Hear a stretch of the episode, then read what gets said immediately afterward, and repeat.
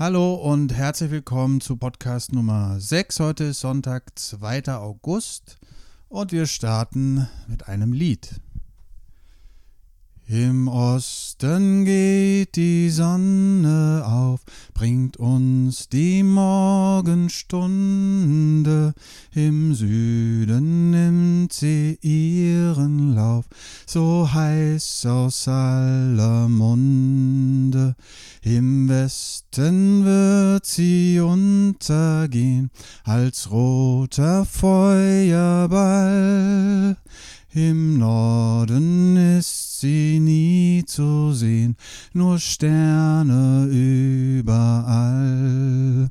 Der Mond erzählt uns ab und an zu dieser Morgenstunde. Die Sonne geht nicht um die Welt, die Erde macht ne Runde. Ja, das war ein Lied zum Lauf der Sonne und dieser Lauf der Sonne ist äh, für uns in der Wildnispädagogik und in der Überlegung, wie wir Abläufe gestalten, ein sehr grundlegendes Prinzip, weil hier bei uns auf der Erde ist es einfach so. Im Osten geht die Sonne auf, im Süden nimmt sie ihren Lauf, im Westen wird sie untergehen, im Norden ist sie nie zu sehen. Wir nennen das ähm, den natürlichen Kreislauf, Natural Cycle. Und dieser umfasst nicht nur die Tageszeiten. Dieser Kreislauf, dieses immer wiederkehrende, immer gleiche, sehen wir auch zum Beispiel bei den Jahreszeiten. Wir haben den Frühling, den Sommer, den Herbst und den Winter. Und wir haben diesen natürlichen Fluss auch wenn wir uns äh, Lebenszyklen angucken. Geburt, älter werden, erwachsen sein, alt sein, äh, ganz alt sein. Also Kind, Jugend, Erwachsenen und äh, Greisenalter. Und weil dieser Kreislauf so grundlegend ist, ist es auch ganz natürlich und voller Kraft, diesen Kreislauf zu nutzen, wenn es darum geht, wie baue ich Programme auf? Wie gestalte ich äh, einen Wahltag? Wie gestalte ich eine Unterrichtsstunde? Und wenn wir uns jetzt äh, mit dem Wissen darum, dass wir uns daran orientieren, mal den Wahltag angucken, von dem ich in Podcast Nummer 4 erzählt habe. Das war der Wahltag mit den Bäumen. Da war es so, dass wir uns auf dem Gelände des Waldkindergartens getroffen haben. Die Kinder sind angekommen und das Erste, was wir gemacht haben, war gemeinsam ein Feuer zu entzünden, ohne Streichhölzer.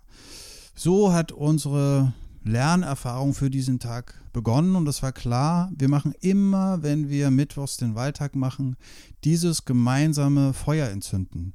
Also ganz klar für die Kinder, jetzt geht der Waldtag los. Dann habe ich eine inspirierende Geschichte erzählt. Ähm, das war die Geschichte mit Aben und äh, Menowin, dem Bussard.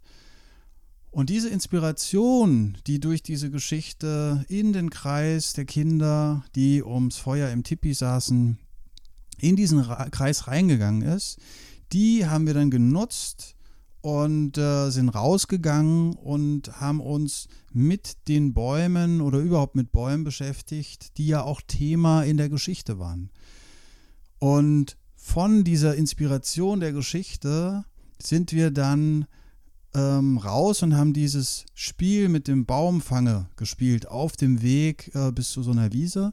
Das heißt, wir haben dieses Wissen oder diese Inspiration aus der Geschichte aufgegriffen und haben die Kinder aktiviert, schon in dieses Thema einzusteigen, in diese Thematik Bäume einzusteigen.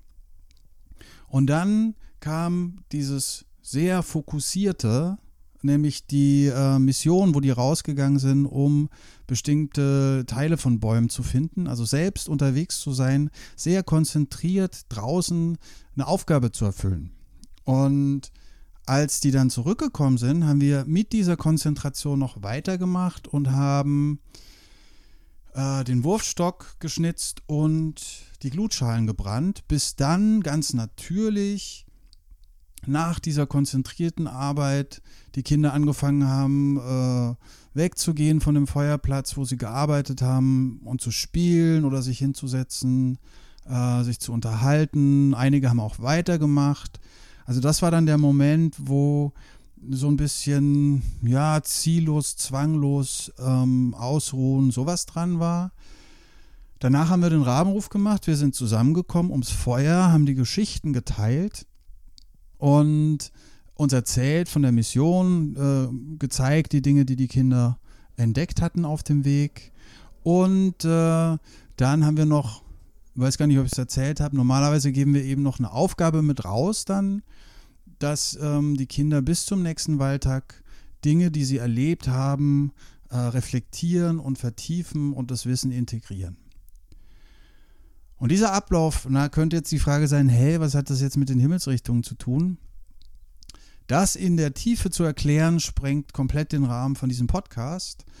Ähm, es geht darum, dass verschiedene hm, Tageszeiten verschiedene Energien haben. Also der Morgen, wenn die Sonne aufgeht, fühlt sich ganz anders an als ähm, der späte Nachmittag, wo man schon ganz viel erledigt hat und natürlich komplett anders an als die Nacht. Und diese Qualität der Himmelsrichtung, die versuchen wir abzubilden in dem Programm.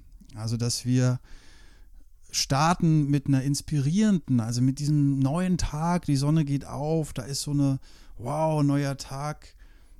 Da gehen wir rein dann mit einer inspirierenden Geschichte, zum Beispiel von Menowin Arvin und ähm, so geht es weiter über den ganzen Tag. Und zusammen kommen, um dann die Geschichten zu teilen. Das entspricht zum Beispiel, wenn wir jetzt auf die Jahreszeiten gucken, äh, dem Herbst, da ist die Ernte eingefahren, da feiert man Erntedankfest äh, und so weiter und so fort. Ich hoffe, es ist so eine kleine Idee, äh, wo das hingeht mit diesen Himmelsrichtungen und dem natürlichen Energiefluss. Ähm, wie gesagt, das ist ein sehr umfangreiches Thema. Und trotzdem wollte ich das schon mal anschneiden und als äh, eine Idee mit rausgeben, dass man diesen natürlichen Energiefluss nehmen kann, um Abläufe zu strukturieren. Weil, und das ist wirklich kraftvoll, wenn wir in diesem Prinzip, was natürlich ist, drin sind, dann ist da wenig Kraft, die verloren geht, weil wenig Widerstände da sind. Das heißt, wenn ich die Natürlichkeit der Kinder berücksichtige, die wir schon hatten, mit äh, Kinder wollen spielen, Geschichten teilen, Abenteuer bestehen und so, und auf diesen Energiefluss achte, dann haben wir als Lehrende und auch die Kinder als diejenigen, die lernen sollen, einfach eine gute, natürliche, entspannte Zeit und lernen was dabei. Und das habe ich schon oft erlebt, dass dann mh, hm, am Ende von einem Programm und äh, dieses Prinzip des natürlichen Kreislaufes, das kann ich auch nehmen, wenn ich ein ganzes Wochenende plane oder sogar eine komplette Jahresausbildung plane mit sechs Wochenenden. Und wenn ich dann so ein Wochenende habe und wir teilen die Geschichten zum Wochenende und ich höre dann, oh, das hat sich total rund angefühlt dann geht mir das Herz auf, weil dann habe ich das Gefühl, yo, es hat funktioniert. Dieser natürliche Kreislauf, den haben wir gemeinsam erlebt und eine ja, schöne Lernreise gemeinsam verbracht. Ja, jetzt sind wir im Wald gewesen und haben uns angeguckt, wie mache ich so ein Programm im Wald bezogen auf die Bäume. Kann man natürlich auf alles Mögliche dann äh, beziehen, wenn ich mich mit Vögeln beschäftige, mit Säugetieren beschäftige, wenn es darum geht, Survival-Wissen weiterzugeben. Alle möglichen Dinge kann ich äh, so aufbauen, Feuer machen, alles Mögliche. Und dieses Prinzip, ähm, da hatte ich die Gelegenheit, das immer und immer wieder auch im ganz normalen, regulären Schulprinzip auszuprobieren. Äh, Schulablauf, nicht Schulprinzip. Und äh, habe zum Beispiel das oft in Mathe gemacht. Also wenn wir uns angucken, dieses Eröffnen der Lernveranstaltungen am Anfang, was im Wald das Feuer machen war, da bin ich dann, wenn die Jahreszeit es zugelassen hat, raus mit den Kindern. Also Mathe mit Jürgen, wir sind raus, jahrgangshomogener Unterricht. Ähm, nehmen wir mal erste Klasse. Und alle Kinder wussten, sobald ich rufe Spontanung, kennt ihr ja auch schon, sind alle weg, ähm, sitzen irgendwo, kommen erstmal zu sich. Ich mache den Rabenruf, alle stehen bei mir. Ganz klar, jetzt ist Mathe draußen mit Jürgen, weil so habe ich das immer angefangen draußen. Also die Lernveranstaltung ist eröffnet, alle wissen, okay, jetzt haben wir Mathe. Das nächste ist dann in irgendeiner Art die Kinder mit Mathe in Kontakt zu bringen und das inspirierend zu machen, so dass es denen Freude macht, dass sie ähm, eine Begeisterung spüren für Mathe machen. Und da äh, habe ich mir irgendein Spiel mal ausgedacht. Und zwar ging es darum, dass ich Zahlen und Repräsentanten für die Kinder in der ersten Klasse machen wollte. Und dann habe ich zum Beispiel gesagt, okay, das Spiel geht so, ähm, ich sage eine Zahl und sobald ich die Zahl sage und klatsche, müsst ihr losrennen und hier auf dem Schulgelände irgendwas finden, was diese Zahl, ähm, wo ihr diese Zahl sehen könnt. Und in der Zeit äh, nach dem Klatschen kann ich euch fangen und ihr müsst schauen, dass ihr möglichst schnell dort ankommt, ähm, wo diese Zahl zu sehen ist. Und äh, okay, los geht's. Ich sage die 4. Okay, die Kinder rennen los. Wo sehe ich eine 4? Wo ich eine 4? Die ersten rennen zur Tischtennisplatte, weil vier Holzpfosten äh, als Beine von der Tischtennisplatte. Die nächsten rennen zur Treppe, weil äh, vier Treppenstufen. Wieder andere stellen sich hin und strecken ihre vier Finger aus. Auch eine super clevere Idee, weil es sind ja Repräsentanten die Finger. Ähm, wieder andere rennen an den Busch, wo vier ähm, Hagebutten zu sehen sind. Und so weiter und so fort. Ich versuche natürlich ein bisschen zu fangen, übertreibe es aber auch nicht mit dem Fangen, weil mir geht es ja nicht ums Fangen, sondern mir geht es darum, dass die Kinder ja eine Idee davon bekommen, dass eine Zahl auch eben repräsentiert wird von Gegenständen. So, danach drehe ich die Runde und gucke mir an und sage, ha, warum stehst du hier? Ah, vier Beine von den Tischtennisplatten, cool. Äh, warum stehst du hier? Warum stehst du hier? Und so weiter und so fort. Wir kommen wieder zusammen. Die Kinder haben Fang gespielt ähm, und also Rennen gespielt und ich habe sie versucht zu fangen und dabei ganz viel gelernt über den Zusammenhang Zahl und äh, Repräsentanten. Die nächste Stufe wäre dann zu sagen, okay, ich mache, also nicht gleich in der gleichen Stunde, sondern halt äh, im weiteren Verlauf, ich mache kleine Rechenaufgaben. Ähm, ich sage, okay, ihr kennt ja das Spiel mit den äh, Sachen, wo ihr hinrennt, wenn ich die Zahl sage. Heute machen wir das mal mit kleinen Aufgaben vorneweg. Und was ich immer in Mathe gemacht habe, das weicht jetzt ein bisschen von dem Energiefluss ab. Ähm, ich habe von Anfang an ganz, ganz, ganz viel mit den Fingern gerechnet. Also immer die Kinder ermutigt, äh, die Finger zu benutzen. Ähm, wir hatten da mal eine ganz gute Weiterbildung, wo es um Dyskalkulie ging und ähm, da gab es einige gute Tipps, äh, die ich aufgegriffen habe äh, und ja, großartig. Zehn Finger, hallo? Okay, die Aufgabe wäre dann zum Beispiel, okay Kinder, jetzt ist die Aufgabe ähm, 3 plus 2. Nehmt eure Finger, rechnet kurz und wenn ich klatsche, geht's los. Kurze Pause, die nehmen ihre Finger raus und ich klatsche. Kinder rennen los, suchen sich die 5. Äh, gleiches Prinzip, stellen sich irgendwo hin, ein Kind steht am Fahrradständer mit fünf gebogenen Metallstangen, äh, um die Fahrräder reinzuschieben. Cool, fünf gefunden, super. Und so weiter und so fort. So, jetzt sind wir drin äh, in dem Ablauf. Wir haben ein Spiel gemacht, was die Kinder inspiriert hat, mit äh, Mathe in Kontakt zu kommen. Und von da ausgehend äh, kann man ganz viele verschiedene Sachen machen. Entweder wir haben die Arbeitshefte dabei, ähm, in denen Aufgaben drin sind, wo man jetzt dieses Addieren äh, schriftlich vertiefen kann. Da sage ich dann, okay, wir haben jetzt einfache Aufgaben kennengelernt mit diesem Spiel. Äh, nehmt euch die Hefte, verteilt euch auf die Bänke, also draußen, ne, auch immer draußen.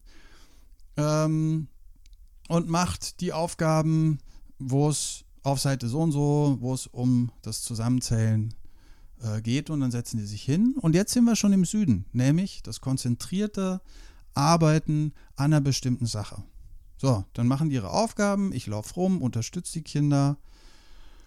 Äh, das geht eine bestimmte Zeit lang und äh, ja, also die Zeit, die Kinder in der ersten Klasse konzentriert arbeiten können, schriftlich in einem Heft, äh, die ist, wenn man auch wieder die Natur der Kinder berücksichtigt, nicht allzu lang. Ich finde jedoch besser nicht allzu lang und sehr, sehr konzentriert, als das ewig in die Länge zu ziehen und dann kommt eh nichts dabei raus. So, die arbeiten eine Zeit lang an ihren Heften, ich gehe rum, unterstütze die und wenn wir das Gefühl haben, wir haben einiges geschafft, dann packen wir die Sachen zusammen und da sind wir jetzt schon wieder im äh, Südwesten, wo man irgendwie wieder loslässt und ein bisschen entspannter wird. Äh, wir machen noch ein kleines Spiel zum Abschluss und dann gebe ich ähm, noch was mit raus bis zur nächsten Stunde, was die Kinder in der Freiarbeit machen können. Fertig. Wir waren die ganze Zeit draußen. Wir haben Fangen gespielt am Anfang, ähm, haben Repräsentanten kennengelernt, haben erste Aufgaben gerechnet, das mit den Fingern und haben dann im Heft konzentriert, klassisch Schule, Aufgaben gemacht äh, zur einfachen Addition. Das war jetzt für die erste Klasse. Ähm, in der dritten Klasse zum Beispiel oder zweite, dritte Klasse, da kann dieses ähm, Inspirieren am Anfang auch anders aussehen. Also das war jetzt eine Version draußen. Wir können auch mal gucken, wie eine Version drinnen aussieht, orientiert am natürlichen Kreislauf. Drinnen habe ich gerne angefangen mit einer Runde Body Percussion, also mit Klopfen auf den Körper einen gewissen Rhythmus machen. Und der Rhythmus, den wir hatten, den haben wir ein ganzes Jahr durchgemacht, wenn wir drin waren. Das heißt, die Kinder sind in den Lernraum gekommen. Ich habe mich auf dem Teppich in der Mitte gesetzt und habe einfach angefangen, diesen Rhythmus zu klopfen. Die Kinder haben sich äh, relativ schnell dann dazugesetzt im Kreis und haben diesen Rhythmus mitgemacht. Und nach einer Zeit waren wir alle zusammen in diesem Rhythmus drin ohne dass ich gesagt habe, Kinder, setzt euch hin, wir fangen an, seid bitte leise. Das konnte ich mir alles sparen, weil klar war, wir eröffnen unsere Lernveranstaltung immer mit dieser Body Percussion. Und dann war das klar. Auch ein guter Halt für die Kinder, weil so geht's los, alles klar, Mathe mit Jürgen. So, dann saßen wir da im Kreis und was ich gerne gemacht habe, war Rechnen in Stille. Das war so dieser inspirierende Teil, um erstmal so reinzukommen am Anfang. Da habe ich gesagt, okay, los geht's. Die Kinder haben sich umgedreht. In der Zeit habe ich Aufgaben an die Tafel geschrieben, die ähm, den Lernstand aller Kinder in der Gruppe abgebildet haben. Also die gingen von relativ einfach bis doch herausfordernd, passend zu dem Thema, was wir gerade gemacht hatten. Dann ging es los, umdrehen und dann war es still. Und die Kinder konnten sich dann melden, sind zu mir an die Tafel, haben die Kreide bekommen und konnten dann das Ergebnis hinter einer Aufgabe schreiben, haben sich wieder hingesetzt. Ein anderes Kind hat sich gemeldet, die Kreide bekommen, äh, bei einer anderen Aufgabe das Ergebnis hingeschrieben, wieder hingesetzt. Dann ist ein drittes Kind aufgestanden, hat das Ergebnis vom ersten Kind weggewischt und hat das neu hingeschrieben, weil es der Meinung war, stimmt nicht. Und so ging das die ganze Zeit weiter, vollkommen in Stille eine super schöne, konzentrierte ähm, Stimmung. Und es lief dann, bis alle Aufgaben gemacht wurden und danach haben wir durchgeguckt und äh, wirklich besprochen, Schritt für Schritt, wie hast du das gerechnet, wie bist du drauf gekommen. Also dieses drüber reden über die Aufgaben auch super wichtig. Und so waren wir mittendrin schon sehr konzentriert, also schon im Süden äh, zu arbeiten. Und dieses Konzentrierte ging dann weiter, wieder wie vorhin mit der ersten Klasse, dass die Leute sich hingesetzt haben, mit ihren schriftlichen Materialien weitergearbeitet haben. Wenn bei den Aufgaben zu den schriftlichen äh, Geschichten was schwierig war, habe ich auch gerne Montessori-Material rausgeholt und damit gearbeitet, weil das großartig ist, mit Gegenständen zu arbeiten. Und nachdem dann die konzentrierte Zeit des Arbeitens spürbar vorbei war, sind wir in der Version dann am Ende rausgegangen und haben noch ein anderes Spiel gespielt, Eule und Krähe, was ein super Spiel ist, um Wissen abzufragen. Also spielerisch Wissen abzufragen. Eule und Krähe, ja, kurz erklärt, ähm, es gibt eine Mittellinie, es gibt auf beiden Seiten hinten eine Auslinie, die Kinder stehen sich gegenüber. Es gibt eine Gruppe, das sind die Eulen, es gibt eine Gruppe, das sind die Krähen. Und ich treffe eine Aussage. Wenn die Aussage richtig ist, dann müssen die Eulen die Krähen fangen. Und die Krähen versuchen bis nach hinten zu ihrer Auslinie zu rennen, ohne gefangen zu werden. Und wenn die Aussage falsch ist, dann fangen die Krähen die Eulen und die Eulen müssen auf ihrer Seite nach hinten rennen bis zur Auslinie. Wird ein Kind gefangen, kommt es eben auf die andere Seite. So werden es immer mehr Eulen oder mehr Krähen. Das geht eigentlich immer so hin und her. Und wenn wir zum Beispiel eine Unterrichtsstunde hatten, wo es um das kleine Einmaleins ging, die Malfolgen, dann kann ich da am Ende nochmal überprüfen, was so hängen geblieben ist. Und kann zum Beispiel die Aussage treffen, 3 mal 5, dann lasse ich Zeit und warte und sage den Leuten, schmeißt den Taschenrechner an, also nehmt die Finger. Und dann sage ich zum Beispiel, ist 20. Ist natürlich Quatsch, 3 mal 5 ist 15.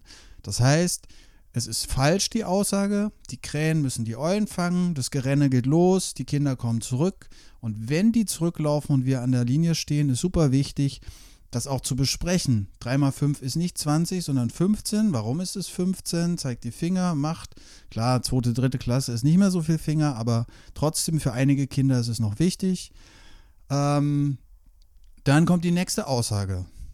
Ähm, 5 mal 7 ist 40, zack, stimmt wieder nicht und so weiter und so fort.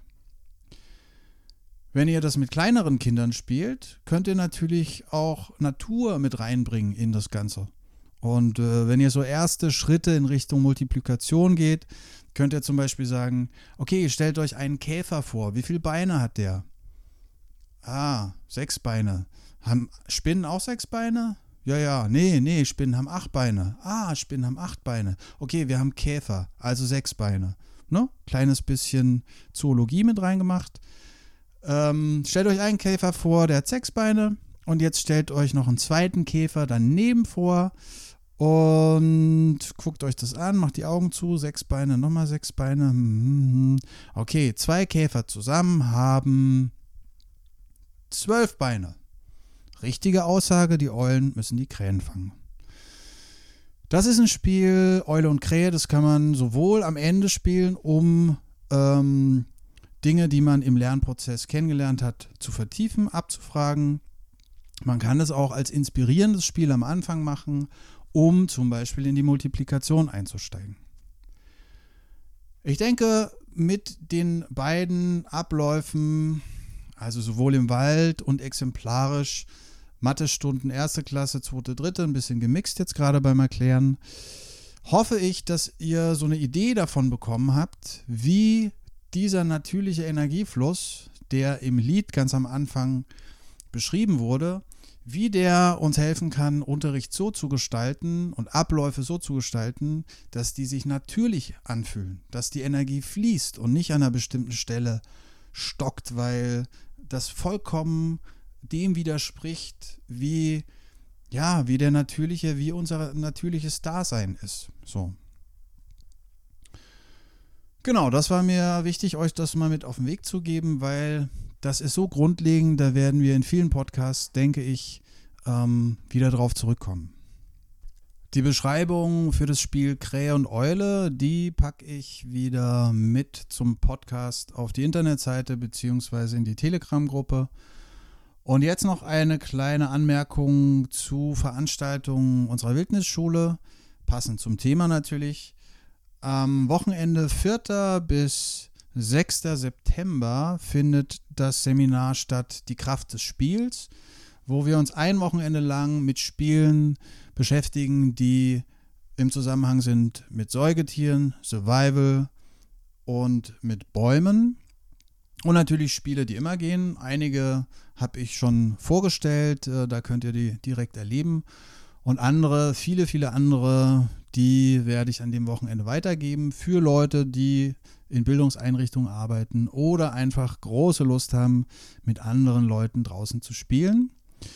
Und das zweite ist eine Informationsveranstaltung am 19. August, also gar nicht mehr so lang hin, um 18 Uhr ganz im Norden von Berlin in Blankenfelde, wo ich wohne, auf dem Gelände, wo unser Tipi steht. Da ist der Informationsabend für unsere Jahresausbildung Wildnispädagogik für die Arbeit an Schulen. Da gibt es ja einen schönen Kreis ums Feuer, wo wir das noch ein bisschen vorstellen, was wir da machen und äh, Fragen beantworten. Herzliche Einladung, wer sich dafür interessiert oder einfach mal gucken will, wer wir so sind. Kommt gerne vorbei am 19. August um 18 Uhr. Ihr findet äh, noch mehr Informationen auf der Internetseite und könnt euch dort auch per E-Mail anmelden für den Infoabend und natürlich auch anmelden, falls euch das interessiert, euch angesprochen fühlt für die Kraft des Spiels Anfang September. So, das war ein kleiner Werbeblock, bevor ich äh, euch eine wunderschöne Zeit wünsche, eine schöne Woche. Ja, lasst es euch gut gehen.